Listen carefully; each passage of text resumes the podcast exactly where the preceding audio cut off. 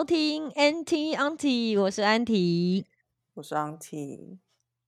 今天我们要来跟大家介绍一本我们两个都很喜欢的书。那叫做《也许你该找人聊聊没错，书名还蛮特别的。》。对，但是我觉得就非常浅显易懂。然后，因为他其实就是在讲一个智商心理师跟他的心理师，然后跟他的自己身为心理师的跟他的个案之间的一些互动和一些过程。嗯，对，听嗯这个介绍会觉得好像颇无聊，但真的真的会看书的时候，你会觉得哇，就是你就是好像在看故事一样，就其实蛮容易上手的。了解嗯。哎、但其实我那时候是就是被这个副标题给吸引的、欸。哦，真的吗？其实如果他只叫做“也许你该找人聊聊”，我可能不会买。但是我看到他说一个智商心理师跟他的心理师，我就很想要知道。对，你说智商说关系是什么？这样对啊，就好像会有什么内幕，还是也不是什么内幕啦，就是好像会有一些很叫什么很行内的事情，哦，行阿来的事情，在这个、嗯这个里面会出现。因为对啊，因为那时候其实想要看这本书，就是因为就是自己有一个智商的经验嘛，然后刚好结束了这个这个这个智商的旅程，这样暂停了这个智商旅程。对于这个整个智商的过程，保持着一些困惑或是什么，对，哦，所以才会想要去知道。那想说，哎，如果是一个普普通人跟他的心理师，也许没那么有趣，但他本身是一个心理师，就跟他的心理师，我就觉得啊，有趣的不得了。就是因为我看的是你借我的书，看完嗯之后我就马上 下定了一本书，就觉得我要收藏这本书，因为未来我嗯可能会想要再看一遍，这样对，很值得拥有，真的。因为为了想要录这个节目，所以我这个礼拜又再重新看了一次。嗯哦，还是觉得非常引人入胜。然后再看一次，那个感觉也不太一样了。因为那哦时候其实抱持着一个想要找答案的的心情嘛，就想我真的很想了解智商关系到底是一个怎么样的关系，到底跟嗯对你很被智商关系吸引哎、对啊，那个时候就是这个心理，这个这个这个就是我心里的一个很大的问号。我那时候还到处问人说，哎，有没有心理学的书可以推荐？因为心理学实在太，那有点艰深，太艰深了。有点艰深，然后所以大家都推荐不了什么书，你知道吗？就说，嗯嗯，我就是知道一些教科书的书名，但是这是你想要的吗？对 我想说不是，right now，对。嗯然后偶然看到我们家附近的那个独立书店呢，就办了这个呃读书会，所以我才哦就跟着就买了这样，然后就也去参加了其中的一堂。对，然后就觉得也有在这个书里面找到一些我想要的答案啦，可以这么说。我觉得我可能跟你相反呢、因为我只是看到，如果不是你强力推荐，我看到他可能是在讲心理师跟他的心理师的故事，我觉得我好像心里面会有一个排斥感。为什么？你跟你的心理师怎么了？我我我我觉得可能因为跟跟我的职业有一点 关系，就是我可能自己就会觉得这个东西离我有点太近了。然后我其实哦并不想要去搞清楚这是什么。哎，这样我好像也会诶，我也不太喜欢看跟我的职业太相近的书籍。嗯对，所以如果因为我记得，请你第一次先推荐给我，然后我就是哦哦哦，然后我也没有去搜寻，然后我也没有去买什么的，然后是嗯。一直是你看完，然后你给了我我们一个共同的朋友，他两天 就把它看完，我就说真的这么好看吗？好，那我看看，哎，真的很好看，就没有，而且你说你还有其他的那个，就是我还有一堆书要同业看啊。同业也在有有在推荐哦，对对对，我同业们也有在推荐这本书，嗯，是不是这个从众的心态就跑出来？对。我说哦，好像大家都有 看呢，我也想对要看对啊，想说到底有什么好看的？对不对？好，对，是嗯是真的。我觉得他，你不会觉得你是在看智商关系，你会觉得你在看很多很多很多关于人跟人之间的故事，对啊，他跟他个嗯案的，他他自己生命中遇到的很多议题，然后他的故事，然嗯，后人类共通的恐惧啊什么之类的，就其实是觉得蛮有趣的啦。真的非常疗嗯愈。但是因为实在故事真的是跌宕起伏，然后觉得真的是。其你用了一个实不太能不太能够在这里直接讲说他们到底发生什么事情，因为我觉得会破坏那个对会破梗趣啊。其实真嗯的会有一点，所以大家真的可以稍微去看一下。但其实我们今天想要谈的是说，因为一开始想要看这本书，也是因为我觉得我对于智商关系有一种未解的那个、那个、那个、那那个好奇或者那个困嗯惑。然后你你本身也是有一个智商师嘛，对不对？你自己的心理师，对我自己有我的心理对，然后你的这个关系也算是持续一一段时间，就你应该说你的那个那叫什么啊受龄，不是受龄，智商工作多久？是不是？对对对，然后我跟他，我跟我的智商是工作两年多，应该、应该嗯有两年多了。然后我自己的话，我其实是差不多半年，嗯嗯，然后我也不知道我到底算是逃跑，还是就觉得差不多我可以休息一下，不管是什么样子的原因嘛，但就是差不多半年，对，嗯然后但是我就有一个很深刻的感觉，这样，然后所以其实我们看完之后，都对于跟心理师的这个互动有一些不一样的想法，是吧？我自己是蛮深刻的啦，就是、嗯因为刚刚有提到这本书跟我的职业其实有点相近，就嗯是，所以我其实我我一开始找智商师，其实并不是因为我有什么事情要处理，而是你以为？对我以为我以为对，你以为？嗯而是因为我的工作就是我我学的学派，我我不是心理师，我是戏剧治疗师。可是我学的那个戏剧治疗的学派，它也是鼓励我若在职业的过程里面，我需要有一个我自己的智商师这样。所以其实我有一点是像是我就是一个乖孩子，我就从英国念书回来之后，当我有余力的时候，我就觉得啊，我应该要承袭英国所教育我的，就是我今天在职业的生涯里面，我就是要有一个智商师这样。嗯，那这是为什么？保护你们的健康是吗？一个是保护我们的健康，就有点对，然后另外一个是，其实我们在工作的过程，我们本身就是一个容器嘛。那我们要去接收很多人的感觉，所以你要很清楚这个感觉是因为我本身自己的议题，而我有我跟这个个案相处的时候，它引发了我的议题而有的感受，还是这些感受是个案给我的，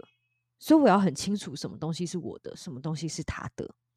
那如果这东西是嗯我的，我自己要想办法处理掉，所以我要很懂得梳理自己。嗯，然嗯后我们的学派也在强调说，你你在经历治疗的过程里面，你在梳理自己的过程，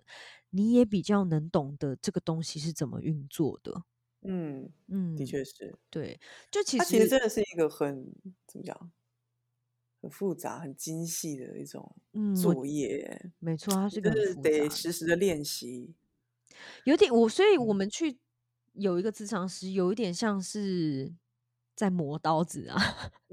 怎么样可以越磨越利这样。然后你要很理解自己，然后你在被理解的过程，你才知道你要怎么去理解他人。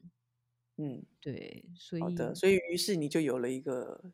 自己的智商师。对你那时候想去智商，是因为你有一个议题要处理，所以你很自动的、自发性的想做这件事情嘛？哦，对啊，我应该是说，我一直以来对于自己的情绪或是什么，我自己以为或者自己认定，就觉得我还蛮蛮习惯自我觉察，或者是我还蛮了解我自己的。也是自己认为，对对对，就是我我觉得自己还蛮有意识的啦。对，然后所嗯以去年哎前年等于是前年的某一些某一个时刻，然后家里发生一些事情嘛，然后我就突然意识到说，哎，我突然我的脑中会开始有一些我从来没有过的想法，然后那些想法是我觉得是不好的，应该是说我觉得是哎有危险的，我我嗅到了一个危险的味道，就是说哦，我好像开始对某一些我从来不会感到恐惧或是怀疑的事情，我开始有了这个念恐头。惧吗？怀疑，比较是怀疑，哦，也可以说恐惧啊。其实对啊，其实是一样的事情。然后我就觉得，哦，那可能那个时候发生的事情对我来讲有一定的影响。然后因为也不是第一次发生，就是一个家里的老问题，然后它一直会被重新，嗯，就是时好时坏这样子。嗯所以那一阵子可能又在又在某些事情又在又在聊起来的时候，会觉得哦，那我确定它影响到我的生活，嗯，对对对，我的关系，我的亲密关系，我会想到要去找咨商啊？这个其实不是一般人会想得到的耶，哎，是吗？为什么？因为大家那生病了啊、不是吗？没有，呃，应该是说我好像啊，不是，可能因为那阵子也常，应该说你回来之后，然后你开始有你的智商师，你你也常常会分享说你跟你智商师聊了一些什么哦，或者哦，是说哦那个互动是怎么样，所以我就会觉得那个感觉是一个很正向的活动，好像是蛮有帮助的。嗯嗯嗯，对对对，所以当我突然间我发现我有这个需求的时候，我就很自然的觉得，哎，那我可能需要它，这样嗯，对，蛮健康的想法的耶，蛮厉害的。嗯，真的吗？就是脚如果痛了，然后但是你知道你哪一个中医曾经有人推荐过你，大概是这个意思啦。对，然后对就去找他这样，但是我觉得我选择的过程好像没有很，我好像蛮随便的哎。像你是怎么选的？我就说我就是个乖宝宝啊，因为我就是觉得我应该要有一个智商师，然后我本身有个督导嘛，然后对督督导，简而言之就是在我工作上面，我一个比我更资深的戏剧治疗师，他会在嗯我工作上面给我一些指导，这样，然后我的督导。听到我要找咨商，他就推荐他觉得好的咨商师给我，然后我连查都没有查，我就直接约了。嗯，嗯，就是我很信任我的督导，我就，可是我现在想一想，其实这真的是信任吗？还是我就是 根本，因为我就是懒得，去想这样。对我懒得去想，我就觉得，嗯，对我就是要做这件事情，好，那我就去。然后因为也觉得，嗯、那时候真的是工作上遇遇到一些问题啦，就是想说我好像很没自信这样。那督导觉得，哦，我可以去找咨商师。那英国的系统也跟我讲说，我应该有咨商师。OK，那我就来试试看这样。嗯，对，所以因为找这个咨商师好像，所以你也没有一开始就等于说你就接受了这个专业的推荐，但是其实说真的，因为这个真的也不像是什么小儿科或者是什么家庭诊所，就是你啊，应该说不管是怎么的医生啊，都是你会觉得好像就是找人家推荐的，真的就比较安心啊。嗯因为你总不能真的没有那么多人有时间去一个一个试，因为其实大家是不是会觉得说，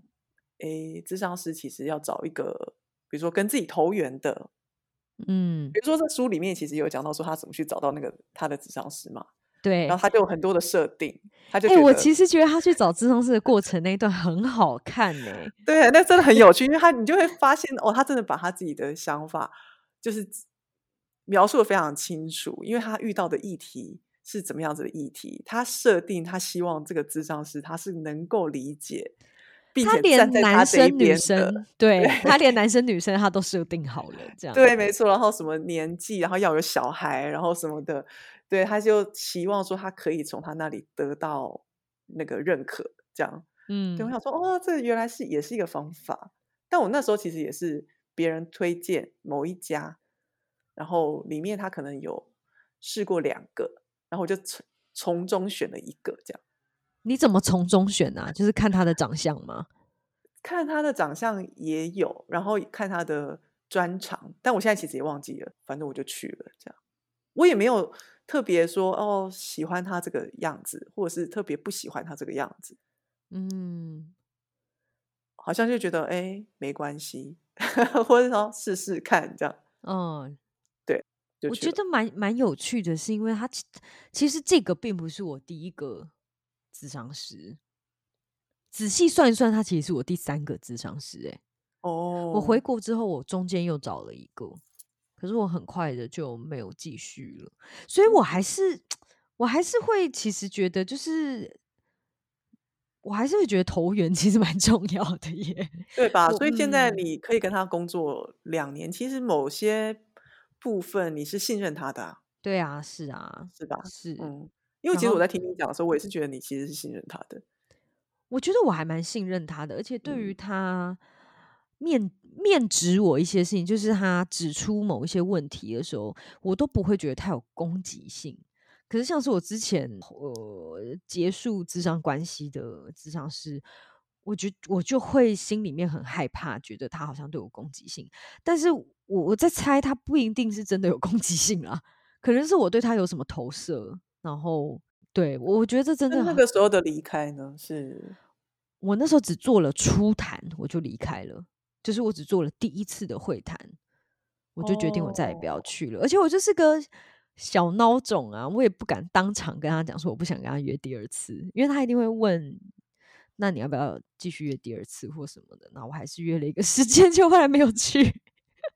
哦，你就直接缺席这样哦？我就是大概前规定是前三天还前四天要请假嘛，所以我就在期限内请假这样。然后就没有再约这样。对，就我其实自己有发现，就是我在工作的时候，我我面对某一些个案，其实我知道他对我有一些，我们可能还正在抓不到，可能就还抓不到对方发生了什么事情，可能对对方都我们彼此之间都还没找到那个 tempo 的时候，有的时候你会知道他下一次不会来，然后嗯我们可能就是约了一个时间，可是你心里面大概有有底，并不嗯，是一个很稳定的状态。我我其实觉得那个智商是应该知道我不会去了。对，但是通常不是一开始出谈要谈个四次吗？每一家会不一样，就每一个人的哦工作的状态会不一样。嗯，就是哦，我找的那一家没有，然后像我自己工作的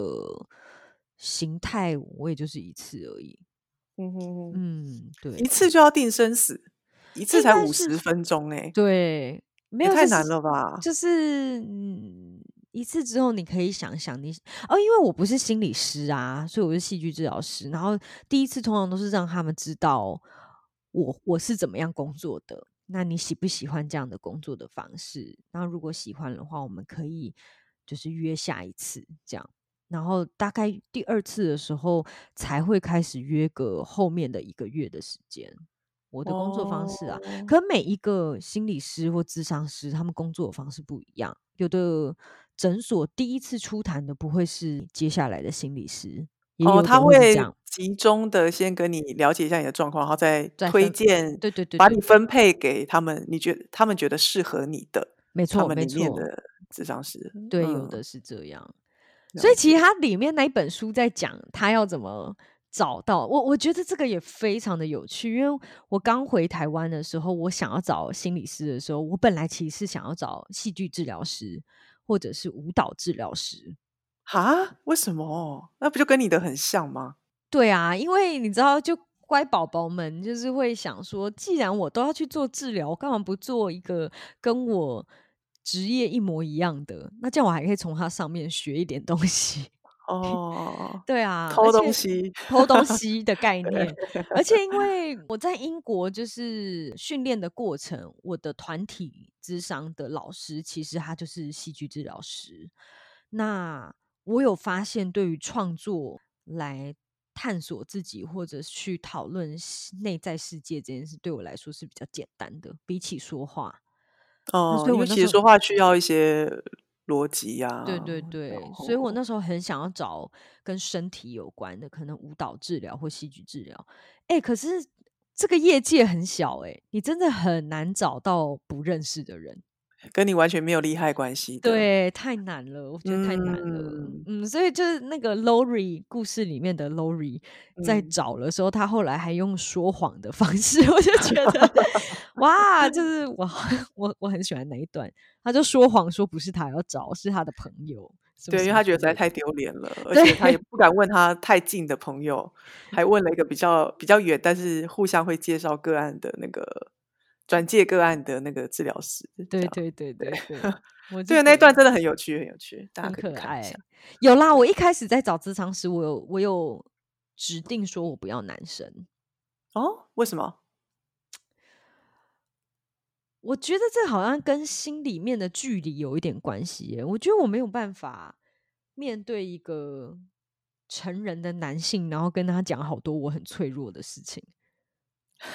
对我，我觉得我没办法，那如果是 gay 可以吗？我觉得没办法，嗯，一样。没办法哎。所以小男孩可以，但是成人男性不行，小男孩也不行小，男孩可能也不行啊，因为我心里面会想性就不行。会想到我，我觉得这件事跟后来我慢慢在智商越来越知道我，我其实正在处理什么议题很像，就是我我觉得一个成人的男性坐在对面听我讲话，然后我要铺露很多我自己的事情，我觉得那个对我来说是非常非常没有安全感的啦。就是我会一直想到他可能会用外表来评价我啊，他可能会会用，因为他可能没有那么了解女性啊，他可能会用嗯、偏见来了解我，或者是他一定会觉得这样的女生很讨厌呐，或什么的。我觉得我真的就是我们在选那个心理师的时候，也不是我们了，反正就是大家在选心理师的时候，其实也是马上的可以看到你对一个人，就社会 这些形形色色的人的那个偏见在哪里，对，就是应该也不是说偏见，就是刻板印象，嗯，就是会落在哪里。对，我觉得第第一次见面的时候，蛮有趣的，是有一些东西它其实很容易被影响，就是他的穿着啊，哦，对，或者是所以有吗？你你的你的那个，你跟你的治疗师见面的时候，他的穿着有影响你吗？他的年纪有影响我。哦，嗯，穿着的话，就是如果他今天穿高跟鞋或是套装或什么的，我就会觉得这个人好有距离哦。哦，嗯，但因为我的智商师都不是走这个路线的，那因为嗯我在英国的智商师，他其实是一个真的很像老阿妈的人，他年纪真的很大了，哦，然所以你比较后放松，我就觉得很有在跟阿妈讲话的感觉，因为喜觉。欢老人啊。而且我们的智商的场地是在他家，嗯嗯，然后就又你知道英国的房子又这样，都是走路都有木头的声音，然后都很温哦暖的地地毯什么，然后我那时候就觉得哇，好像阿嬷。可是所以，所以我常常会觉得他对我太好了，太温柔了，他太包容我一切。哎，对你好也不行。嗯，我就是一个很难搞的个案，我觉得非常难搞。哇，所以你跟你现在的智商师，你就的关是你看完这个书之后，你有觉得有什么样子的不同吗？就是你自己对于智商关系的感觉。哦，我觉得因为看了这本书，就是因为他他真的让我蛮感动的一件事情，就是 Lori 在跟他的智商师在建立关系的过程，然后我我是真真的觉得还蛮还蛮感人的，因为就好真诚哦，就是他们们的互是你们是很，不真诚，是不是？我们很不真诚吗？我我觉得我的智商是可能没有对我不真诚，但我没有想要接受他靠近我这件事情。那其实我的智商是一直都有在跟我讨论这件事情，就是但对他来说，他一直觉得他要靠近我非常的困难。哦，对，就他常常会想要讨论我们两个的关系，像是我可能对于这一堂智商这个 session，我我我我觉得很烦，我可能会说真的很烦或什么，然后他就说，嗯，他感觉到我在对他生气，我会很快的就说我不是对你生气啊，我是对这一堂智商很生气。然后他就会说什么叫做对智商生气？就是生气通常都是对人啊，怎么会？但我就会一直很想要否认我不是对他，然后或者是，哎，这个我好像也会耶。对，因为我就觉得我不是对你啊，就是你又不代表了智商。哦，对，就是我很想，嗯，你说，哦，好像我记得我我哎，我智商是好像曾经跟我说一个什么话，然后我可能也是不高兴还是什么，我真的有点忘记了。然后然后他就说你是，嗯。是不是对对他就是也是可能也是在说是有在生气他还是怎么样？然后我就说嗯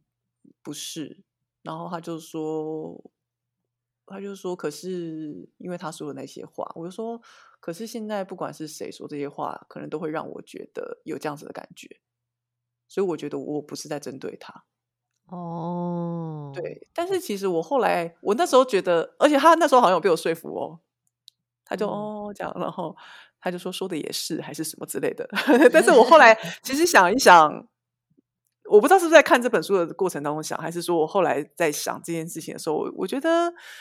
诶，其实我说的话是有 bug 的啦。我当时虽然就是好像完美的打了一仗，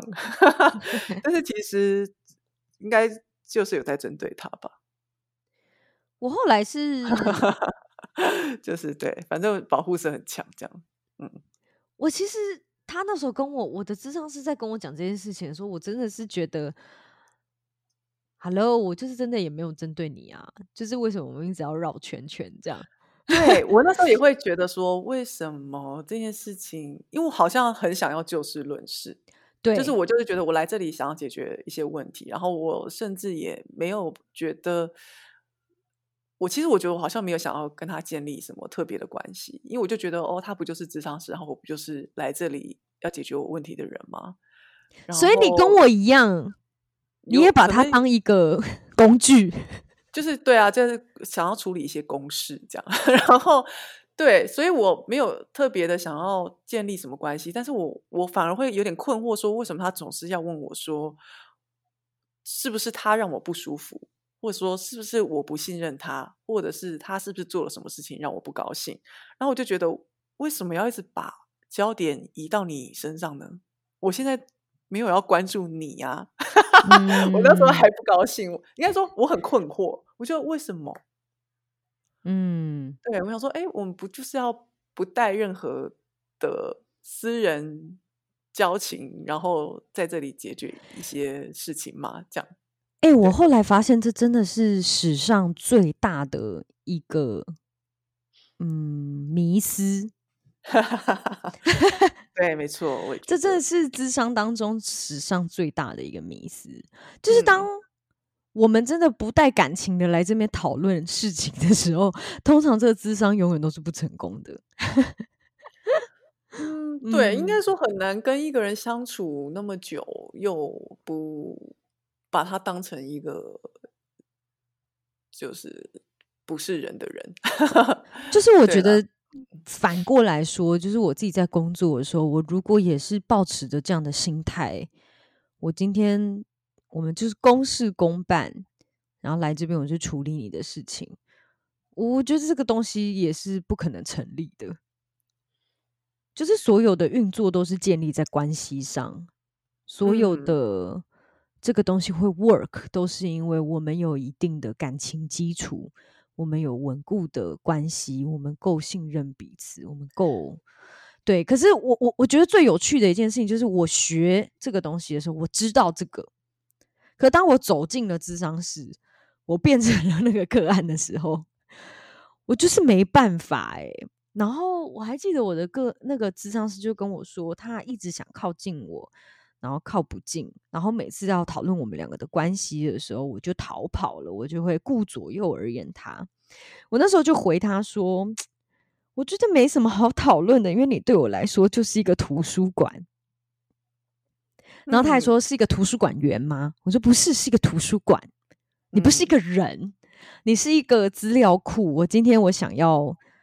我我生命当中发生了什么事，我就是来这边翻翻书，找找资料，然后或者是我要从你这边我也学到一点，就是在工作上面的一些技巧或什么的，就是你不是图书馆员，你是图书馆。哎、其实你刚刚在这样讲的时候，听起来蛮伤人的、欸。嗯，我我我只 我刚刚突然有有一秒觉得，哎、这样讲话好像有点伤人。是啊，所以我觉得我的那个那个角色。对我我我 觉得我的智商师真的是人蛮好的，就是我就是因为他不断的告诉我，他一直感觉到我拒他于千里之外，然后我觉得我那时候的我不明白耶，我就是觉得有吗？我什么事都跟你讲嘞，你怎么会觉得我拒你于千里之外啊？嗯我我我我没有办法把这条线连在一起，而且我觉得最有趣的是，我明明就学这个的，可是我没有办嗯法把这件事连在一起。但是因为你们的训练不是有点像是，虽然你是要在当下，因为我在想揣想说，为什么大家会对于心理智商有这样子的迷失，好像说感情这种事情，应该说好像不需要去跟心理师有任何的的情感上的真实交流，情感上的嗯交流啦。嗯应该说，好像我们，比如说，我们会借由也许大众媒体啊，或是借由其什么小说等等等文学作品，知道说，哦，心理师这样子的一个职业大概是怎么样子，然后我们可能会得到一个概念是，哦，心理师他们是要把他们自己的情感抽离的。所以你就会假设嗯说，他好像面对一个个案的时候，他不会，他不会投入自己的感情。嗯，然后当你知道这件事情的时候，你会觉得说，哦，所以其实我们在里面就是就事论事，不要太感情，不要太情绪化，才是对事情有帮助的。对，这真的是史上最大的迷思。觉得还蛮妙的。对，就是应该是说，其实心理学有很多流派啦。那我们知道的这个，就是大家所谓的这个迷思，它真的就是很古典的心理学派会讲到，心理师要像一张空白的纸。嗯嗯，可是其实真的在后续越来越多心理学派出现，更强调的是那个关系。你没有关系，其实是不可能工作的，或者是嗯嗯，在讲那个人文人本主义，嗯，像欧欧文亚龙啊之类的，就是。然后其实我学的也是这这个派别，但我我真的觉得非常有趣，是我在看这本书之前，我没有办法把我心理师他点醒我的事情放在心里面，我完全想不通。就是我还会觉得，因为他就会跟我讲，就是他靠近不了我嘛，那我可能我还也还蛮明确的跟他讲说，我也我也不，我其实觉得蛮挫折的，就是我觉得他挫折，我也挫折，我觉得我我已经把。我生命当中遇到很多困难的事情，告诉你了。我以为这是就是让你接近的一个方法了。你一直说你接近不了我，我我我试图做了这么多的努力，那我不知道我还可以怎么做了。哎、我完全可以理解你的这个挫折感哎、我我我想要站在你这边。谢谢。对啊，因为为大家表现那个善意的方式又不一样。也许心心里是期待另外一种开启，但是他可能也没有想到你的本身的限制。嗯，我我觉得他可能也试图的在引导我，让我去看到这个另外一种可能啦其对，可是我我我其实那个时候卡住了。其实我觉得这个就是最有趣的事情，就是你会慢慢的发现，在智商的过程里面，那个你跟智商师的关系，其实它某一部分很像你人际关系的一个缩影啊。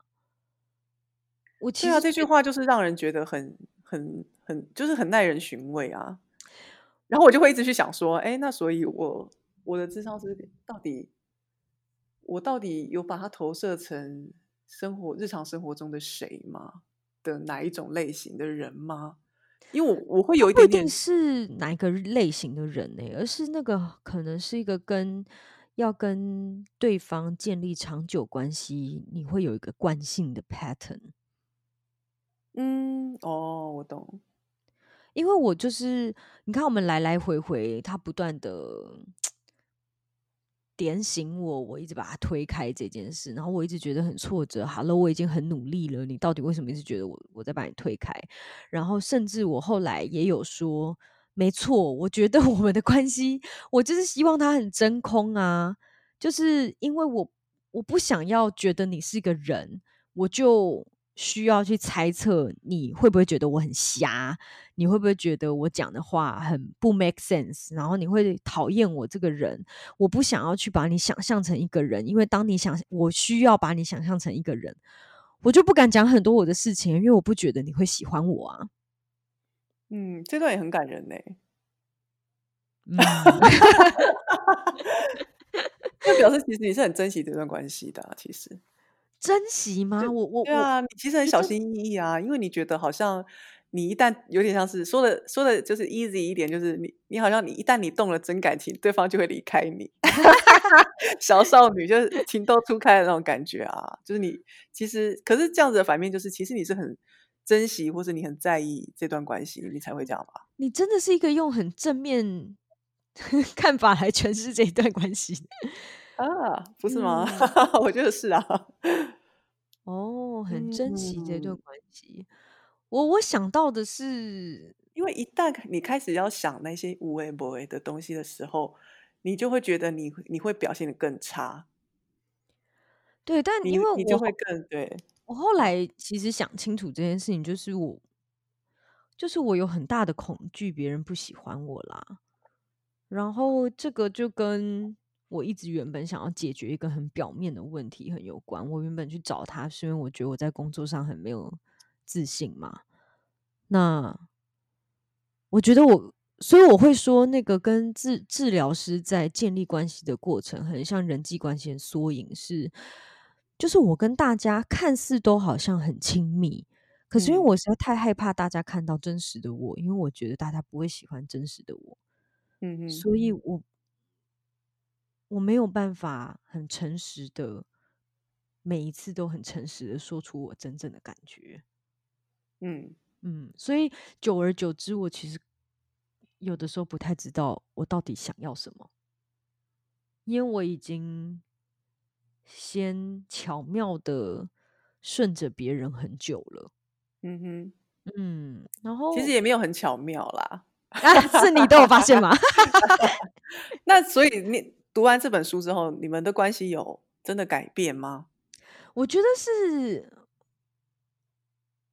我不是说我的治疗师他其实很努力的在点醒我这件事吗？嗯，然后我我就是很痛苦，我就觉得我也不知道你要怎么亲近我或什么。那我看这本书的时候，我看到后期的时候，我真的是，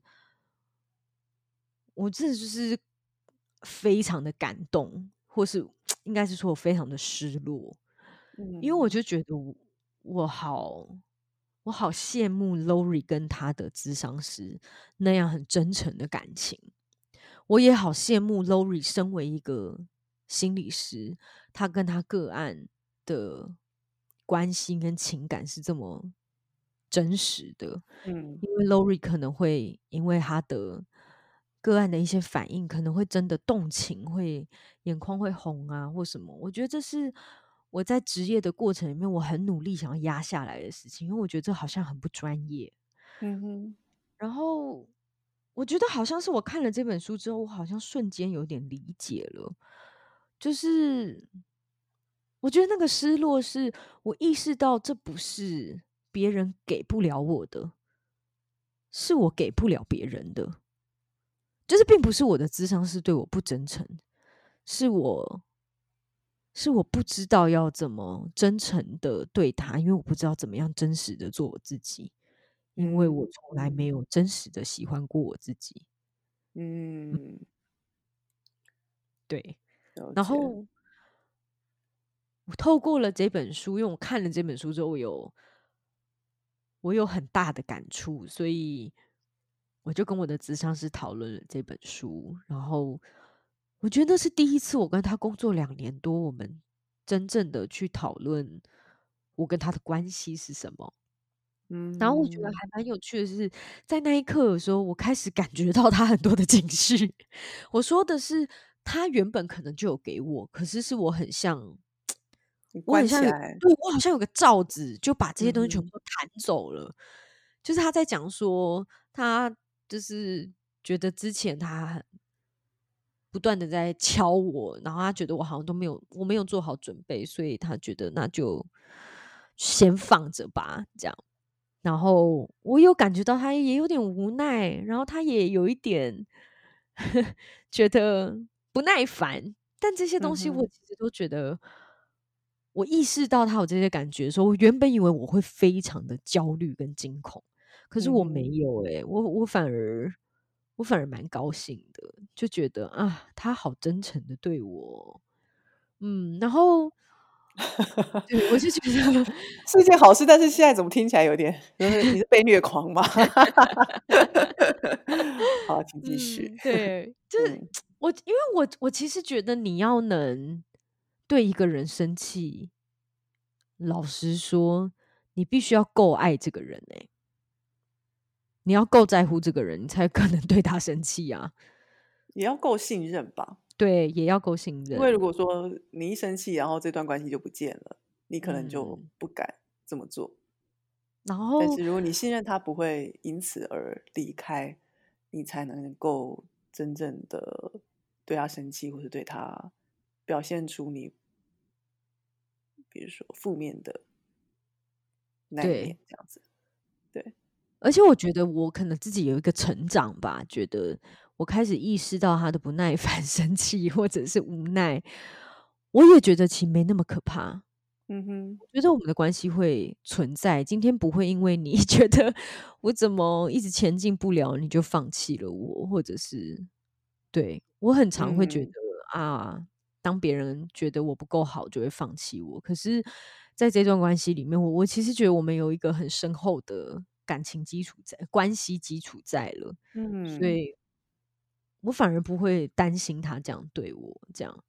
然后嗯。我觉得他也影响到了我身为治疗师在面对我的个案，因为我以前就一直在想，我要努力的帮助他们啊，我要他们在讲这句话的时候，我要去想到他背后想要说什么啊，或什么什么之类嗯。的。但我真的就是看了看了 Lori 跟他的个案也好，跟他的咨商师也好，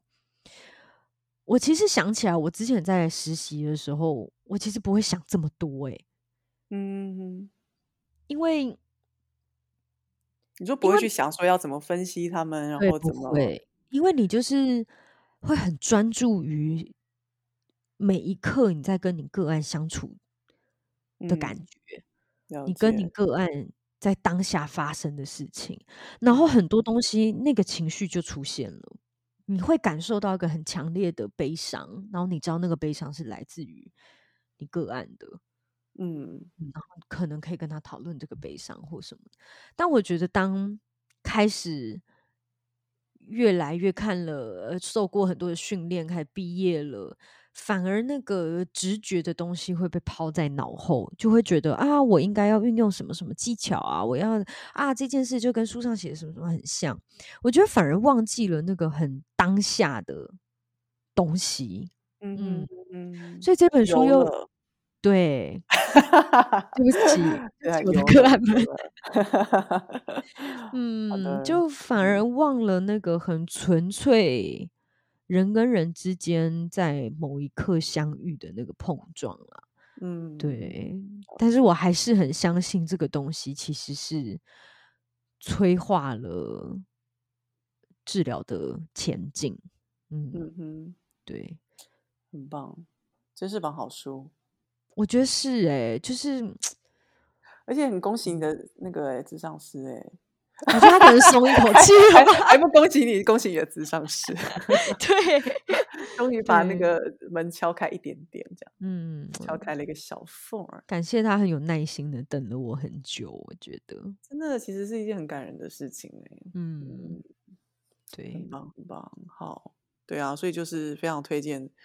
大家，如果有兴趣的话，可以就是去找来看看，因为除嗯除了就是真的很疗愈之外，真的也是很好阅读，就是把它当成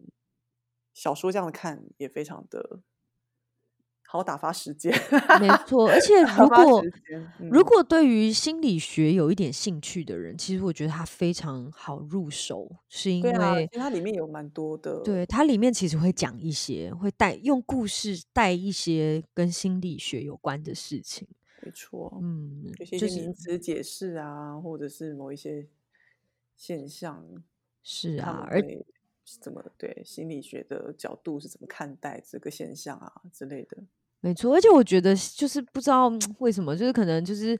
现今的影集也好啊，电影也好，把心理智商这件事讲的实在太神奇或太神秘了。但看了这本书嗯，之后，我觉得很多的迷思真的会被打破啦。对，哦，对啊，说真的，我这次在看第二次的时候，我觉得真的就是是冒出了手工业三个字。手工业什么意思？没有，就是因为其实大家就是常常说什么哦，剧场就是手工业，然后我那时候都觉得哦，OK OK，然后然后也好，也不是那种鄙视的，但是就是觉得哦，这是是一个很常见的说法。但是我在看这本书的时候，我忽然觉得，其实心理智商也是一种手工业，就你完全急不来，对哦，我觉得你这形容很棒哎，对，这完全急不来然后它是非常精细的。所以你一天能够做多少事情，然后你这个东西得磕多深，你就得用多少力。嗯对，那嗯，个人不是机器啊，对，所，以我就对啊，就是冒出了这三个字，其实真的是蛮蛮伟大的，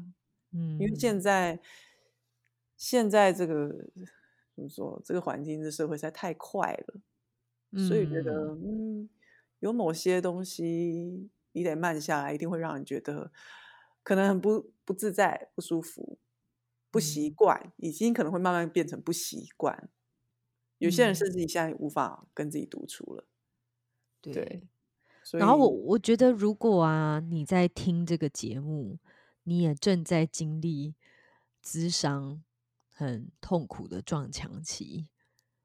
就是我我觉得这本书会非常的疗愈，就是对，它可以让你看到一个未来的景 象。就是慢慢来吧。我也这样子撞墙了两年，如果嗯，不如果扣掉我前面的那些智商，就是我等于扣就是这样花了五六年呢、嗯，嗯，所以真的是我们人生很长，当中不算不算长，对，人生真的很长，不要担心。是的，好，那今天谢谢大家，谢谢大家喽，我们下次再见喽再，见，拜拜。拜拜。